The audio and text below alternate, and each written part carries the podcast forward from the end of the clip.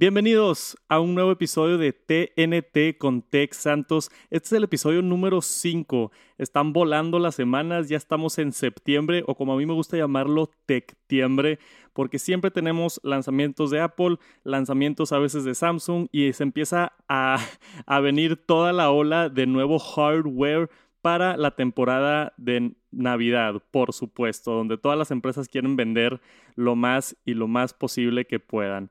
Feliz miércoles a todos, gracias por acompañarme, saludos a los que están por allá en, el, en Apple Podcast y en Spotify. Por ahorita ya estamos listos para empezar acá en el en vivo o si están viendo la repetición de YouTube, saludos. Ya veo ahí varios miembros en el chat, Nahuel, Nolo, Samuel, Emiliano, gracias por acompañarme. Vamos a empezar con el TNT de esta semana. Vamos a hablar de Sony, vamos a hablar de YouTube, de Samsung, el Fold 2, Apple y muchas otras cositas. Vamos a empezar. Venga.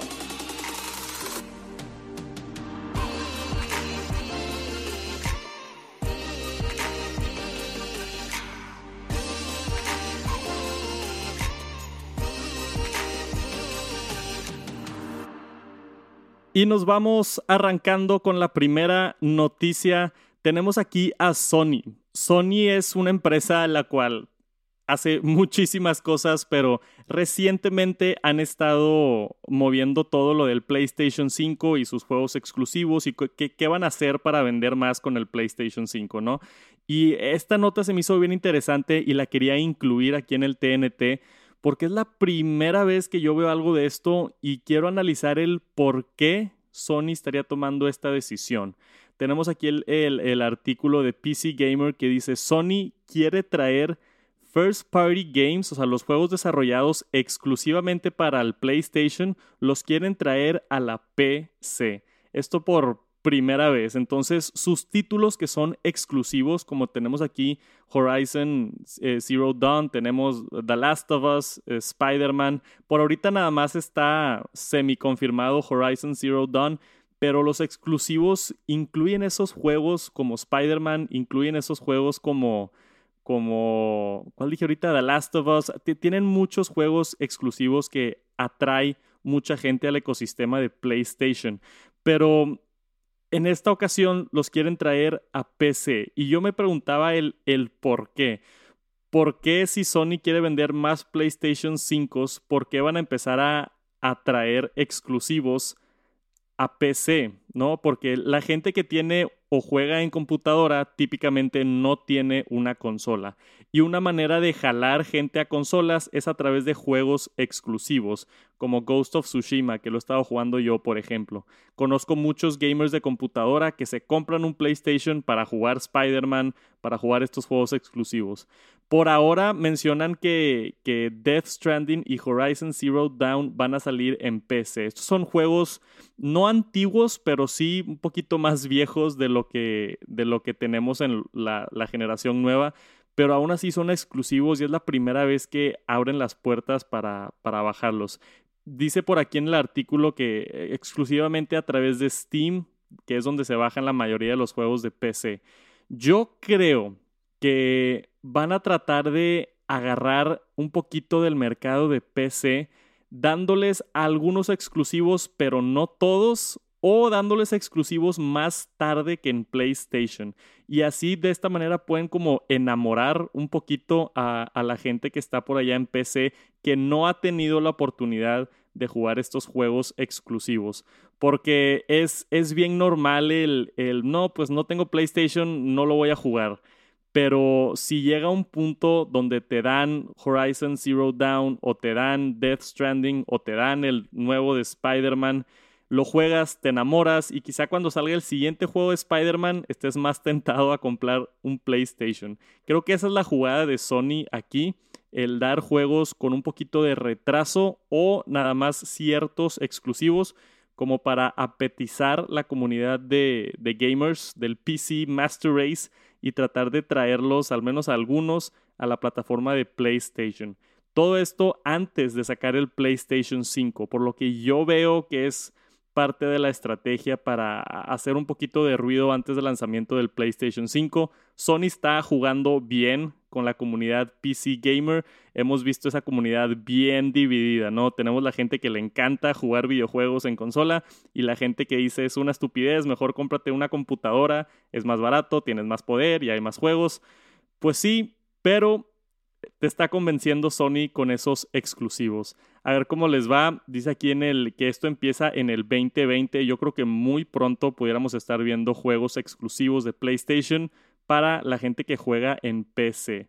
Entonces, yo creo que, que aquí sí, y están intentando robarse un poquito del mercado de PC. Vámonos a la siguiente noticia. Y por acá tenemos a YouTube. Esto es algo que yo he estado esperando, no les puedo decir qué tanto. Y cada vez que utilizo un teléfono Android, porque sí, sí pruebo teléfonos Android para el canal y he utilizado, tuve un Samsung eh, S5 bastante tiempo. Y una de las funcionalidades que, más me gustaba era el, el Picture in Picture de Android que funciona en YouTube y por alguna razón, digo, que funciona en iPhone y por alguna función, que no funciona en iPhone y por alguna razón sí funciona en Android. Ahí está, tengo que aprender a hablar. Este, y ahora con esto de, la, actualización de iOS 14, Apple introdujo Picture in Picture, ¿no? Y no nada más en YouTube, sino a través de todo el, el ecosistema. Entonces cualquier video que tengas lo puedes sobreponer en la interfase y poder ver el video mientras navegas otras aplicaciones. Pero esto está interesante porque ahorita YouTube limita el PIP para los suscriptores de YouTube Premium. Entonces va a ser otro beneficio agregado de tener YouTube Premium. Yo creo que si ves mucho YouTube y te estorban mucho los anuncios, que cada vez salen más y más anuncios, que yo soy pro anuncios, obviamente yo casi casi vivo de los anuncios de YouTube, pero el, el, tú tener una suscripción de YouTube Premium también estás apoyando creadores. Yo como creador en YouTube, si tú tienes YouTube Premium y ves uno de mis videos, le indicas a YouTube que tú viste ese video y a mí me dan una, una pequeñísima comisión de lo que tú estás pagando de YouTube Premium. Claro que a través de miles y cientos de miles de vistas puede generar este, el, el dinero o reemplazar el dinero que hago de los anuncios. Entonces, por ese lado puedes disfrutar no tener anuncios con YouTube Premium, puedes apoyar a tus creadores favoritos, puedes ahora tener Picture in Picture y como antes lo teníamos que puedes descargar videos también y guardarlos para más al rato y también dejar nada más el audio en segundo plano. Entonces si estás escuchando un podcast por allá en... en si estás escuchando un podcast y te sales de YouTube, lo puedes seguir escuchando si entras a, a otra parte. Eso funciona ahorita pero ya va a funcionar con, con el video y estoy emocionado de que hayan ya por fin hecho esto de alguna manera, aunque tengas que pagar, pero ya funciona en iOS 14. Y nada más para darles el tip o para dejarles ahí el, el tip, no tienen que pagar, puedes hacer esto a través de Safari completamente gratis. Yo ya lo probé en mi iPhone y funciona. Yo tengo iOS 14 instalado. Si no dentro de la aplicación de YouTube, pero si entras a Safari y te metes a youtube.com, encuentras el video que quieres ver, ahí te da la opción de entrar al Picture in Picture. No tienes que pagar la, suscripción. Claro que es mucho más cómodo dentro de la, aplicación de YouTube y aparte te quita los anuncios y, y, te da todos los otros beneficios de YouTube Premium. Creo que vale mucho la pena y quería incluir esta noticia porque ya era hora de que pudiéramos tener Picture in Picture nativamente dentro del iPhone. Por fin. Esta es de las cosas que a los fandroids les gusta decir. ¿Cómo? Eso lleva en Android desde hace 10 años. Sí, ya sé, pero uso iPhone y estoy feliz de que llegó esto por fin. Vámonos a la siguiente noticia. Y por acá tenemos una bien interesante involucrando a Tesla. Esta, esta noticia, no me acuerdo dónde la vi. Esta, esta página es Art artecnica.com, pero creo que la vi en Twitter y se me hizo bien interesante y la quería incluir. Aparentemente hubo un ataque hacia Tesla donde trataron de introducir un malware a una de las líneas de producción de carros de Tesla. Esto mm, parece película, yo no me la creía porque... Eh, eh, ahí, ahí les va el artículo, así es como sucedió esto y Elon Musk ya lo confirmó a través de Twitter, a través de un par de tweets, ¿no? básicamente un ruso, alguien de, de Rusia, estaba como seduciendo a un empleado dentro de Tesla. Y supuestamente era un empleado con un buen rango, un, em, un empleado donde tiene el suficientemente nivel para poder introducir este, un virus al sistema, un virus a los carros. Y vamos a empezar primero por ahí. Un virus en Tesla sería catastrófico. O sea, vimos lo que pasó con, por ejemplo, Twitter cuando los hackers entraron y a muchas cuentas de YouTube, de Twitter, empezaron a tuitear Bitcoin scams, ¿no? Y toda la gente se estaba quedando con, con dinero. Y sí se llevaron un par de dólares, pero pues no pusiste la vida en peligro de nadie. Ahora, un virus a todos los carros de Tesla, ya que están inteligentes y están conectados al Internet, da miedo da mucho miedo. No sé si han visto esos videos, por ejemplo, cuando empezó todo lo de, lo de casa inteligente, de gente que hackeaba las casas inteligentes y prendían el tostador y prendían las luces y había una comunidad de Reddit que se dedicaba a hackear casas y simplemente a, a volver loco todos tus aparatos electrónicos inteligentes dentro de tu casa.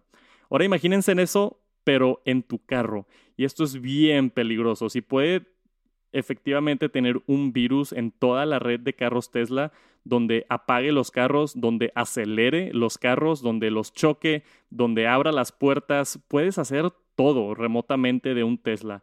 Estoy segurísimo que tienen sus medidas de seguridad, estoy segurísimo que han de tener chips de protección con, con datos encriptados eh, dentro de la consola del Tesla que no se puedan este, acceder por fuera y, y varias otras cosas. No, no sé qué tan grave sería, pero Elon Musk subió un tweet y puso, esto fue un ataque serio. Eso es lo, único que decía el tweet y por eso como que agarró un poquito de, vuelo y está agradecido que se haya eh, atendido la, situación.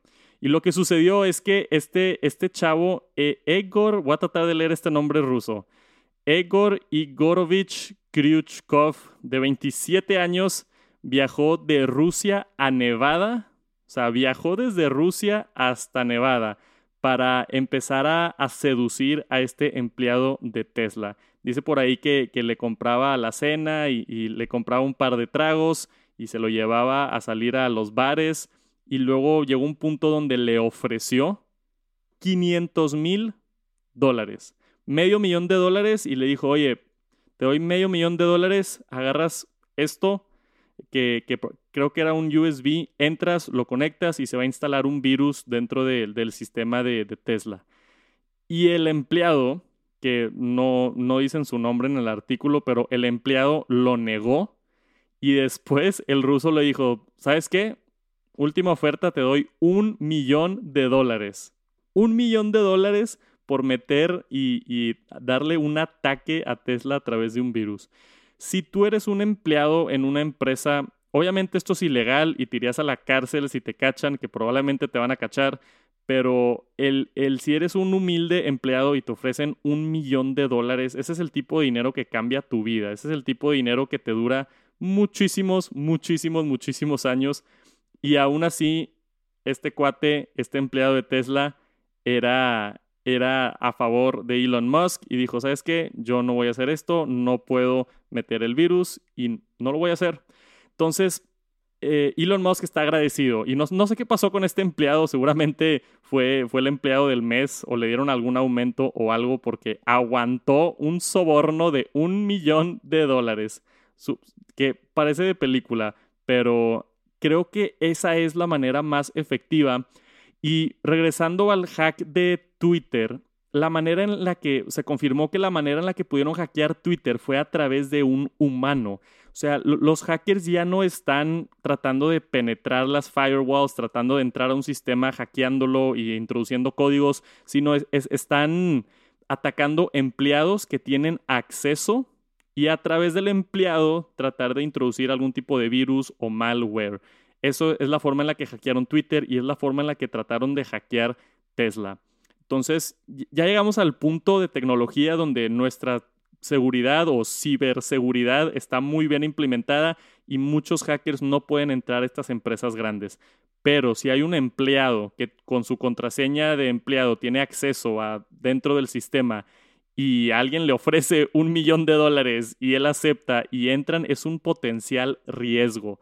Y algo tienen que hacer las empresas para, para reducir esto o limitar el acceso de ciertos empleados para que no suceda este tipo de cosas, porque da mucho miedo que te hackeen el Tesla o que hackearon como hicieron a Twitter. Están encontrando la manera los hackers de entrar y está bien, bien interesante. Si quieren checar esta, esta nota, como dije, la pueden buscar en, en artecnica.com. Está un poquito más larga y se mete más a detalle. Que, a mí me suena básicamente a película, pero bien, bien interesante y bien por el empleado, bien por el empleado en no aceptar ese soborno y no, no comprometer todos los Teslas del mundo, básicamente. Vámonos a la siguiente noticia.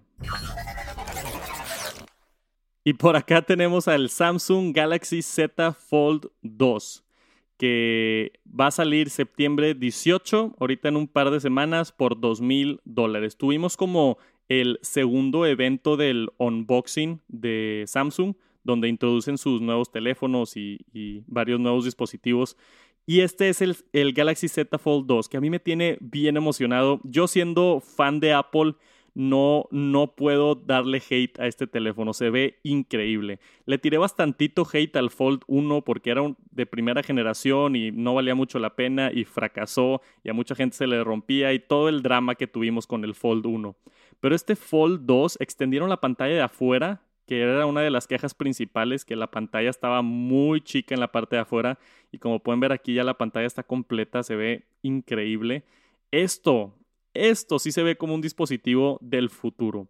Hemos llegado al punto donde los, los teléfonos inteligentes ya se ven muy, pues muy parecidos. Ya llegamos casi al pico de teléfono inteligente de lo que puedes hacer con un sándwich de metal y vidrio, ¿no? Este, ya extendimos las pantallas casi todo y no hay mucho que hacer, pero esto de la pantalla que se dobla, yo creo que sí es, sí es el futuro, creo que sí va por ahí para gente que quiera tener un estilo más de tableta y luego un teléfono más compacto o algo como el Z Flip, que tienes un teléfono normal y lo haces más compacto a la hora de doblarlo. Y esta, la segunda versión, ufa, le, le dio a Samsung muchísimo espacio para aprender de todos los errores que tuvieron en la primera versión y corregirlos. Muchos de esos de las mejoras es en la bisagra. Ahora eh, tienen un nuevo sistema para que no entre más polvo y, no se atore y que no se dañe la pantalla. Eh, la pantalla de afuera ahora es de 6.2 pulgadas. O sea, eso es básicamente un teléfono. Es un teléfono grandote y es nada más la pantalla de afuera. Ya cuando la abras, pues cuando la abres, pues claro que tienes la, la pantallota de enfrente. Este, y, por supuesto que hubo mejoras en las cámaras. Tienen ahora un modo donde estás grabando video y se pone o automáticamente detecta a la persona y lo pone en el centro del, del video. Ahora tenemos 120 Hz, que está ridículo, pero nada más en la pantalla de adentro. Este, 120 Hz en la pantalla de afuera todavía no, pero creo que ya estuviéramos pidiendo mucho. Por supuesto que tiene todo lo mejor de especificaciones en cuanto a Android, Snapdragon 865 Plus, este, 256 GB de almacenamiento, 12 GB de RAM, una batería de 4500 mAh y tiene las dos variantes de 5G, el Sub 6 y el Millimeter Wave que ya está preparado preparado para el futuro. Entonces, este, ah, bueno, y para hablar un poquito de las cámaras, sensores de 12 megapíxeles, por supuesto con el, el el, angular, y, eso es más o menos igual, aunque sí dice que mejoraron la, la calidad. Pero esto para mí, el, el Z Fold 2 se me hace bien interesante porque es la redefinición de lo que básicamente fue un fracaso al inicio por Samsung. Y eh, escuchas eso mucho, ¿no? El sáltate la primera generación porque va a tener muchos problemas. Y la segunda generación es la buena porque arreglan todos los problemas que tuvimos con la primera generación. Y eso es el ejemplo a la perfección de lo que está sucediendo con el Samsung Fold 2. Yo me atrevo ahora sí a recomendar este teléfono. Por supuesto que son dos mil dólares. Es un teléfono de lujo para estar en la orilla de la tecnología no es nada barato y, yo creo que, es para gente muy específica que tiene o mucho dinero o un gran afán de tecnología. A mí me encantaría tener este teléfono. Dos mil dólares se me hace caro, pero me encantaría tenerlo. Y si yo usara Android, si no estuviera tan enamorado con el sistema de iOS, definitivamente consideraría este teléfono. Es una inversión grande, pero si tienes el dinero, lo vas, a disfrutar, vas a estar un paso enfrente de todos los demás, vas a estar en la orilla de tecnología y vas a tener ese sentimiento de como la primera vez que yo me asombré que, que, que ponías poner la huella en el iPhone o que era este, resistente al agua, ese tipo de, de, cambios en un teléfono que dices, no manches, no puedo creer que estoy agarrando esto en mis manos. Eso no ha pasado en cuatro o cinco años, hasta ahorita con las pantallas plegables. Entonces, yo estoy bien emocionado. Voy a intentar conseguir uno y si logro conseguir uno, definitivamente le voy a hacer un video en YouTube. Se me hace un dispositivo bien interesante. El Fold 1 lo probé cuando estuve en Las Vegas y el, puro hecho de abrir y doblarlo es, es una experiencia que se siente, se siente bien extraño y bien divertido. Definitivamente te, te, te sientes ya en el futuro. Yo estoy emocionado y si lo puedo conseguir, el Z Fold 2, esperan un video pronto en YouTube. Por ahorita lo quería mencionar, ya se anunció. También se anunció que viene a México. No me sé el precio exacto en México, pero va a llegar a México también en un ratito. No hay fecha confirmada todavía en México. Típicamente viene un mes o dos mesecitos después, pero sí se confirmó que va a llegar. En otros países no estoy tan seguro, pero al menos en Estados Unidos ya está oficial. Septiembre 18, 2 mil dólares para los que quieran comprar el Galaxy Z Fold. Vámonos a la siguiente noticia. Y después tenemos a Uber en las noticias. Y esto es algo que trato de incluir noticias así diferentes con, con tecnologías interesantes. Y esto se me hace se me hace interesante por parte de Uber. La noticia es de TheVerge.com y dice Uber ahora va a requerir que los pasajeros tengan que tomarse una selfie con la máscara. Entonces, ¿qué significa esto? Tú cuando, al menos en Estados Unidos por ahorita, pero tú cuando te subes a un Uber, vas a tener que tomarte una selfie para que la aplicación de Uber detecte que efectivamente tienes una máscara y va a permitir que, se lleve a cabo el servicio. Si no, yo creo que va a negar el servicio o te va a pedir la, la, aplicación. O sea, un robot, la aplicación de Uber te va a pedir, hey, por favor ponte una máscara, acabamos de detectar que efectivamente no tienes una máscara. Por supuesto, esto para combatir todo lo que hemos estado viviendo con el COVID-19 y específicamente en Estados Unidos, que es de los países más infectados y que tiene más infecciones. Aquí tenemos un ejemplo de cómo se vería esto para los que están viendo el video.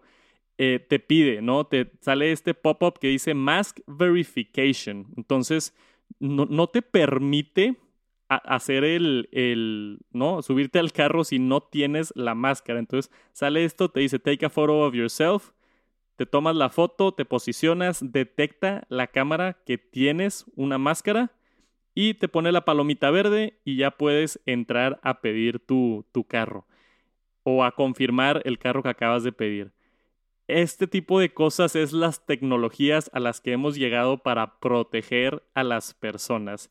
Y dice aquí el artículo este, que esta verificación de máscara va a empezar en Estados Unidos y Canadá a finales de septiembre y que viene a, a, Latin America, viene acá a todo, a todo, a México y todos los países por acá, este, después, ¿no? Entonces no tenemos fecha para, para no tenemos fecha para los otros países, pero viene también. Entonces, yo no sé qué tanto la gente va a respetar esto.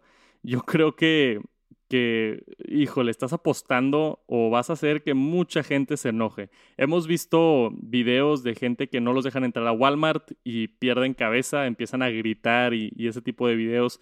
Ahora, si no puedes pedir un Uber a menos de que tengas máscara, se va a poner interesante la cosa. Por supuesto que es lo correcto, es lo correcto, es lo que deberían de estar haciendo para, para mitigar el riesgo de infección y se me hace correcto por parte de Uber, pero va a haber mucha gente enojada. Y quiero echarle un ojo a esta noticia o a ver si ya, si alguien vive en Estados Unidos y les sale esto a final del mes, mándenme una foto por Twitter para verlo porque se me hace bien interesante. Si sale otra noticia relacionada a esto, lo podemos ver la siguiente semana, pero por ahorita, bien por Uber, por hacer lo correcto y a esto es lo que hemos llegado en la pandemia. Vámonos a la siguiente noticia. Y acá tenemos a Nvidia, ¿no? Este, Nvidia es la empresa, por supuesto, que hace las tarjetas de gráficos, de las mejores que hay en el mundo ahorita, compitiendo con AMD.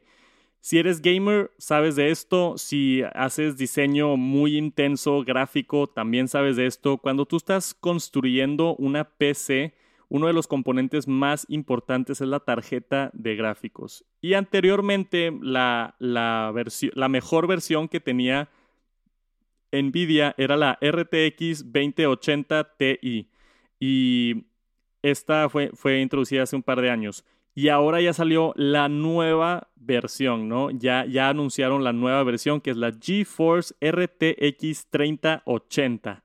Y esta cosa está, es una total bestia. Está impresionante el poder de esta cosa justo cuando, cuando, y pobre de la gente que, que, que acaba de comprar una 2080 Ti, pero esta tarjeta de gráficos sube la raya a otro, otro nivel, ¿no?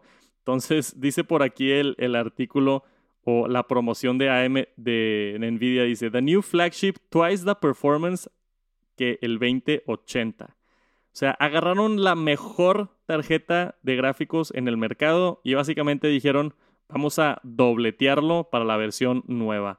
Que en, en términos de cómputo de teraflops, el dobletear algo está impresionante. O sea, el doble de poder. O al menos eso es lo que, lo que están diciendo, ¿no? Y por acá tenemos la grafiquita de dónde estábamos antes con, con el poder. Aquí está la 280 y la 280 Ti que estaba un poquito más cara. Pero y acá está la nueva 380 que llega a niveles ridículos. ¿Para qué quisieras esta tarjeta?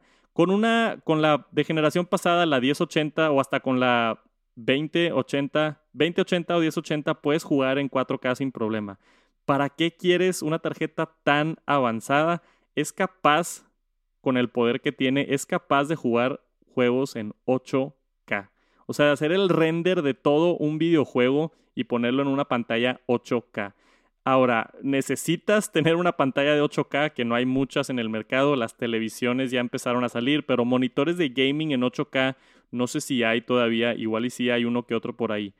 Pero jugar en 8K es algo ridículo, o sea, estarías por encima, por adelante, por varios años si compras esta tarjeta gráfica o a menos de que, no sé, edites videos en 8K y tengas un multicam 8K o edites videos en 16K, que si hay cámaras que te lo graban. Eh, eh, son, son de esas cosas que está tan ridículo el poder que tiene esto que nadie o muy poca gente en el mundo lo va a poder aprovechar. Pero aún así va a haber gente que lo va a comprar porque es lo mejor de lo mejor, ¿no?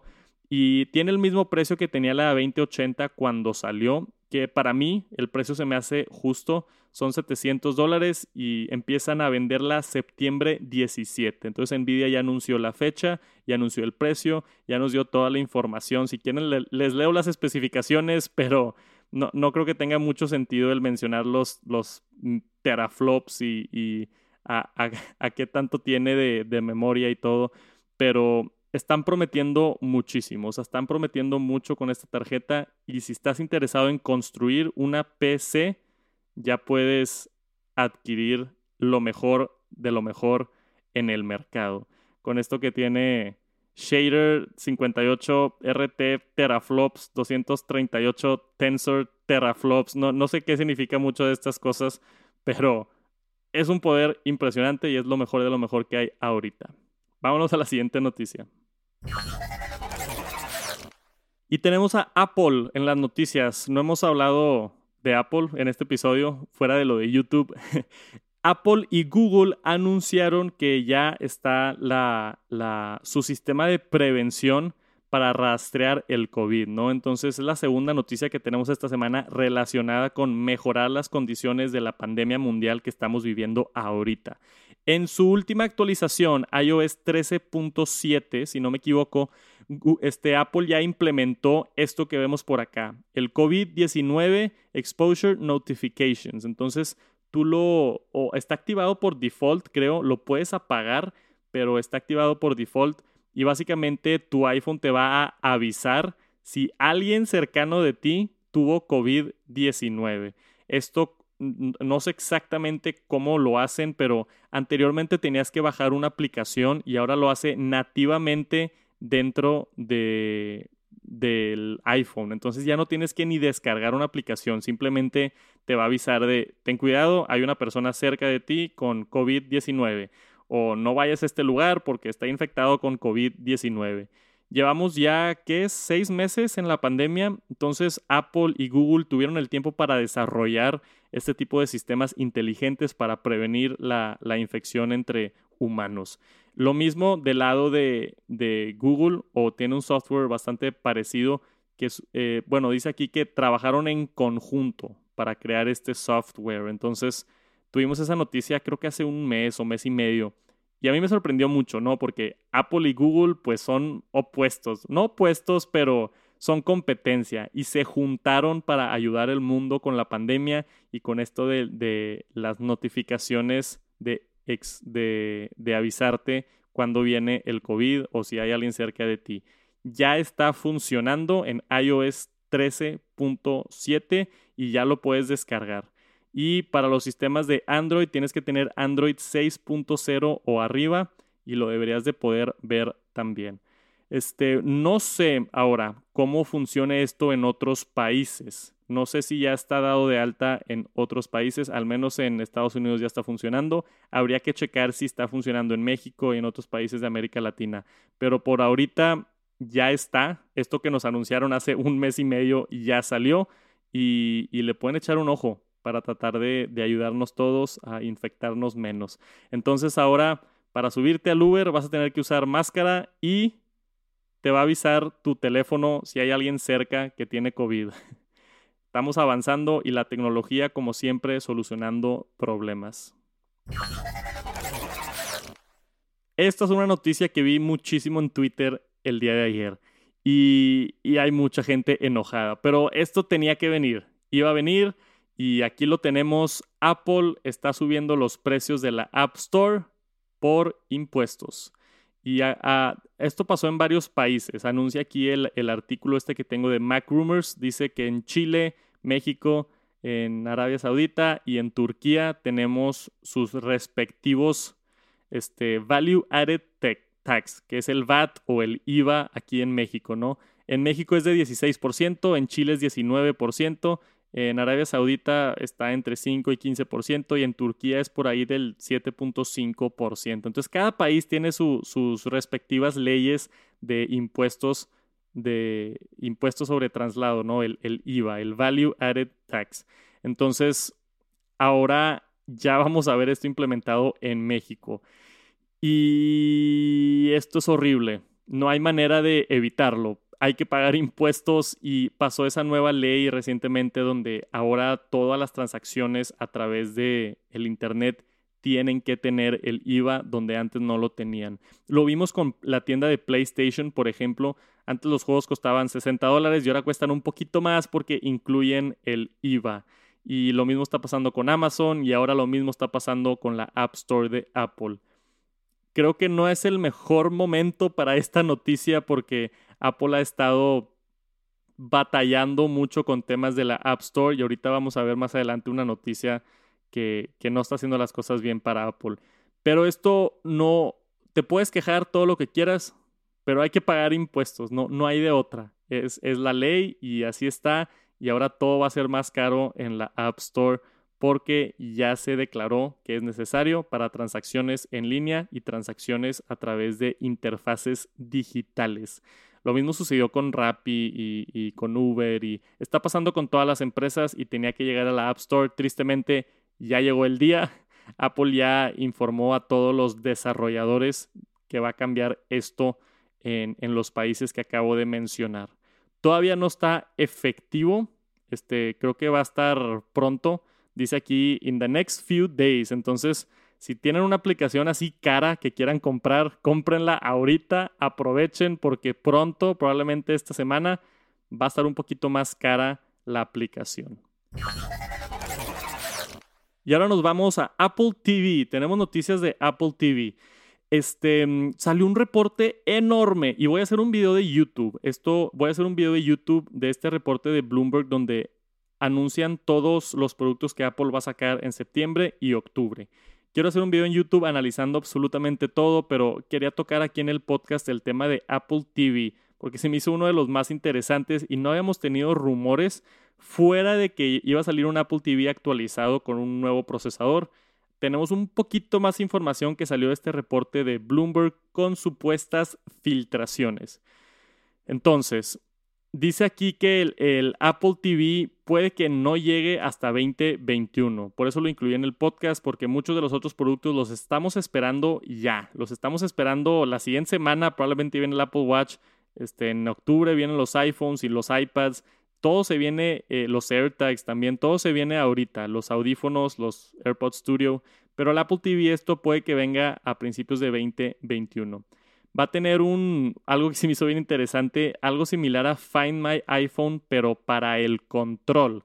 Entonces, si pierdes el control, lo vas a poder buscar y ubicar a través de tu iPhone, probablemente con realidad aumentada. Entonces, lo que yo creo que va a pasar aquí es que Apple básicamente le va a meter un AirTag o la tecnología, el chip que tiene AirTag, lo va a meter en el control del Apple TV para poder encontrarlo fácilmente. Y vimos hace un par de meses todas esas filtraciones de los AirTags donde con el teléfono tú vas a poder a través de la cámara y realidad aumentada va a salir un globito donde está, un globito virtual donde está el control. Entonces, si el control se atoró entre los sillones, va a aparecer un globo ahí y vas a poder encontrarlo, ¿no?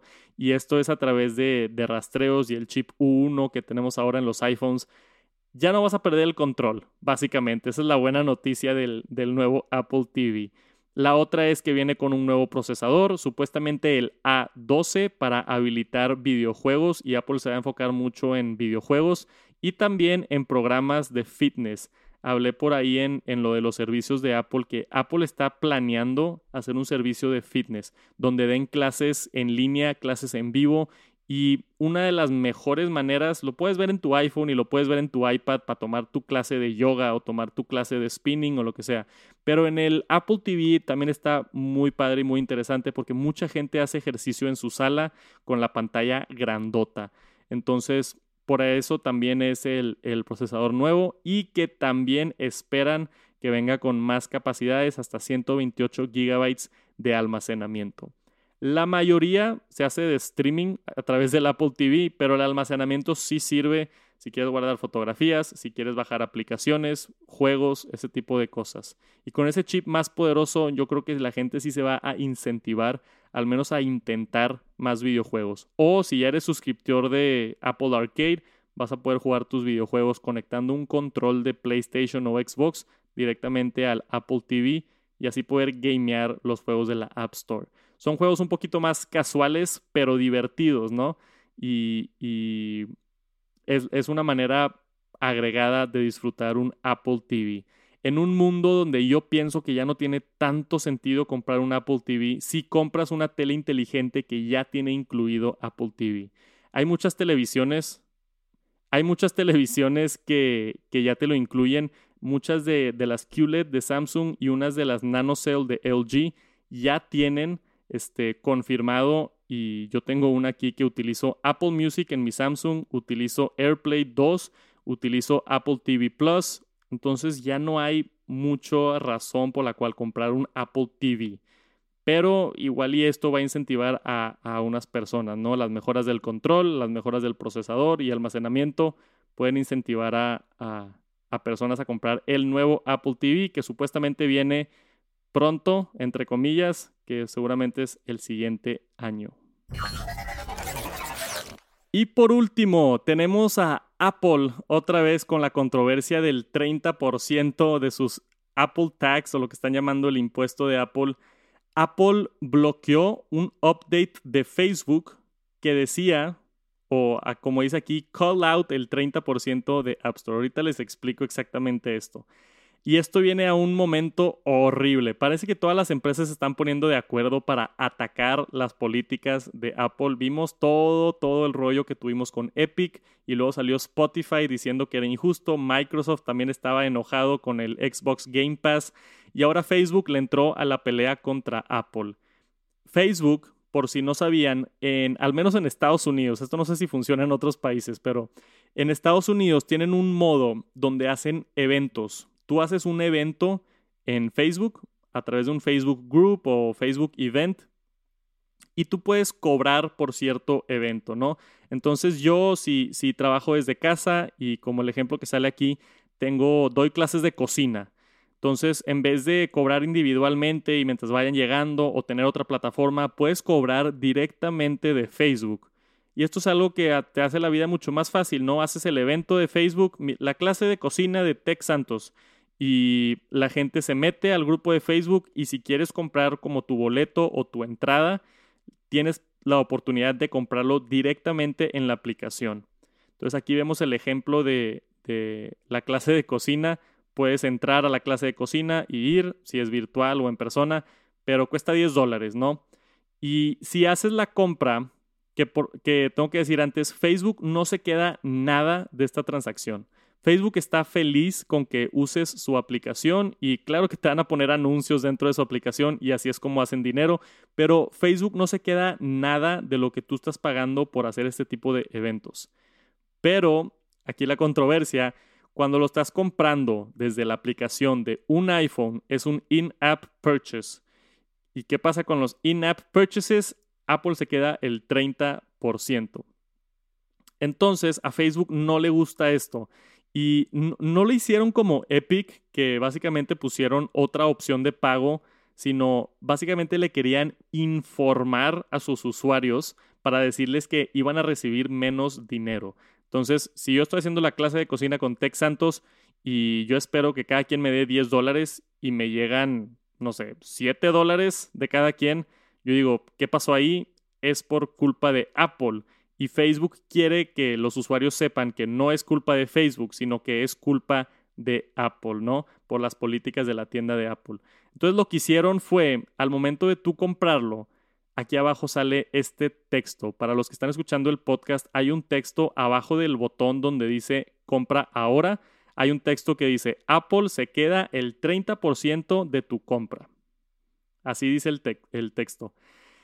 Y Apple no le gustó esto. Entonces quitaron la aplicación y dentro de las políticas de Apple, dentro de, sus contratos legales, ya está estipulado, porque han de tener unos abogados bien, bien intensos, ya está estipulado dentro del contrato que no puedes mencionar el 30% de Apple en tu aplicación. No la puedes mencionar. Entonces, no nada más no puedes... es que e, está bien interesante. No nada más tienes que aceptar pagos a través de la plataforma, pero tampoco puedes mencionar que Apple se queda el 30%. Entonces Facebook tuvo que actualizar la aplicación y ahora en vez de decir Apple se queda el 30%, Facebook puso abajo del botón de compra, Facebook no se, Facebook no se queda una parte de tu compra. Esto yo creo que para que la gente pueda averiguarla por ellos mismos que Apple es el que se está quedando. Porque Facebook no pueden decir que, que ellos están, que Apple se está quedando con algo del dinero. Entonces, otro tema de controversia en cuanto a la tienda de Apple y su 30%. Y aquí, la verdad, yo creo que estoy de acuerdo con Facebook. En lo de Fortnite contra Apple, estaba de acuerdo con Apple porque rompieron las reglas y, se me hace justo que cobren por su plataforma que han construido los últimos 20 años. Ya hablé mucho de ese tema. Pero acá es, es por transparencia al usuario y, creo que es justo al menos anunciar quién se está quedando con tu dinero, ¿no? Si, si es Facebook, si es Apple, porque está confuso, no, no sabes. Si tú haces una compra a través de Facebook y te llegan 7 dólares en vez de 10, tú piensas que por hacer la compra a través de Facebook, que Facebook se quedó con parte de tu dinero. Entonces el usuario se puede enojar con la aplicación, se puede enojar con Facebook. Y eso no se me hace justo para la aplicación de Facebook. Si ellos no son los que se están quedando con tu dinero, es Apple. Entonces aquí sé que las políticas de Apple dicen, pero yo creo que aquí están mal las políticas de Apple y es de las cosas que si es que llega otra demanda, que podamos ver que cambian para introducir más transparencia. Cuando yo, yo relaciono esto mucho, por ejemplo, a cuando teníamos toda la controversia de la batería con Apple, que Apple no te decía que estaban limitando tu procesador para ahorrar batería. Y ahora ya nos dieron la transparencia. Tú entras a los ajustes y escoges. ¿Quieres más procesador pero se va a afectar tu batería? ¿O quieres más batería y se va a afectar tu procesador? Te dan la opción dentro de los ajustes con la finalidad de transparencia al usuario final.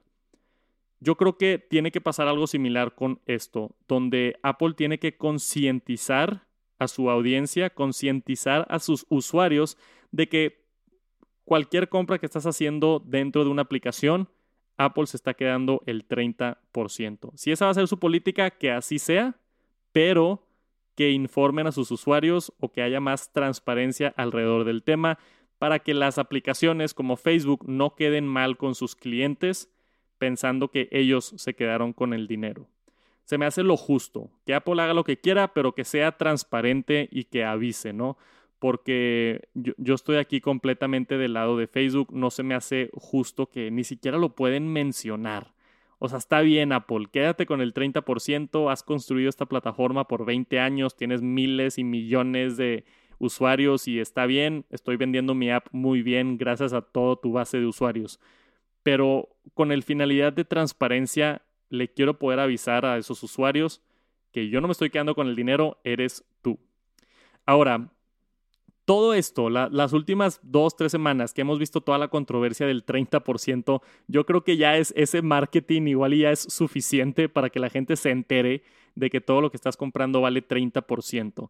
Por ejemplo, y les voy a dejar otro tip por acá en el podcast, si tú compras YouTube Premium en la aplicación de YouTube en el iPhone, al menos en México creo que cuesta 150 pesos, 160 pesos. Pero si tú vas en tu escritorio, en tu computadora, a tu cuenta de YouTube en Safari y compras YouTube Premium, cuesta 120 pesos. Vale menos. ¿Por qué? Porque YouTube o Google le agrega ese 30% para ellos no perder dinero dentro de la App Store. Entonces, tienes la comodidad de comprarlo dentro de la App Store, pero te va a salir más caro. Entonces, pueden checar con aplicaciones o con suscripciones de, oye, antes de comprarlo en el iPhone, quizá voy a ver si lo puedo comprar en su página web directamente y te va a salir más barato. Sí, Apple tiene la seguridad de que todas las transacciones son seguras y la facilidad y demás, pero 30, ahorrarte un 30% por ir a pagar a otro lado, creo que, creo que vale la pena. Y por supuesto que Apple no quiere avisar esto porque pues menos gente va a estar comprando en sus aplicaciones y Apple va a recibir menos dinero. Pero con la finalidad, otra vez con la finalidad de transparencia, creo que es algo que Apple tiene que avisarle a sus usuarios y si no, lo van a hacer otras empresas con este tipo de demandas, ¿no? Ya todos nos estamos enterando que Apple cobra el 30% porque está en las noticias otra vez y está en las noticias otra vez y está en las noticias otra vez hasta ahí, hasta ahí quedó esta noticia de, de, Facebook y como la última actualización del drama alrededor de la tienda de Apple y su 30%. Pero me encantaría saber qué piensan ustedes. Déjenme un comentario por aquí abajo si están en YouTube o, o, un mensaje en Twitter porque es un tema bastante, bastante interesante. Y eso es todo. Esas son las noticias de la semana, el TNT con Tech Santos, el top noticias de tecnología. Somos el podcast número uno ahorita en México de tecnología. Gracias a todos por escuchar, gracias por dejar reseñas, específicamente en Apple. Si me dejan una reseña, ayuda muchísimo a subir esos rankings y a mantenernos en el primer lugar. Estoy bien orgulloso y puedo decir que somos el podcast más escuchado o más popular de tecnología dentro de México. Y lo que sigue es ir por el mundo, no nada más en México. Gracias a todos por escuchar y nos vemos la siguiente semana en TNT. Peace.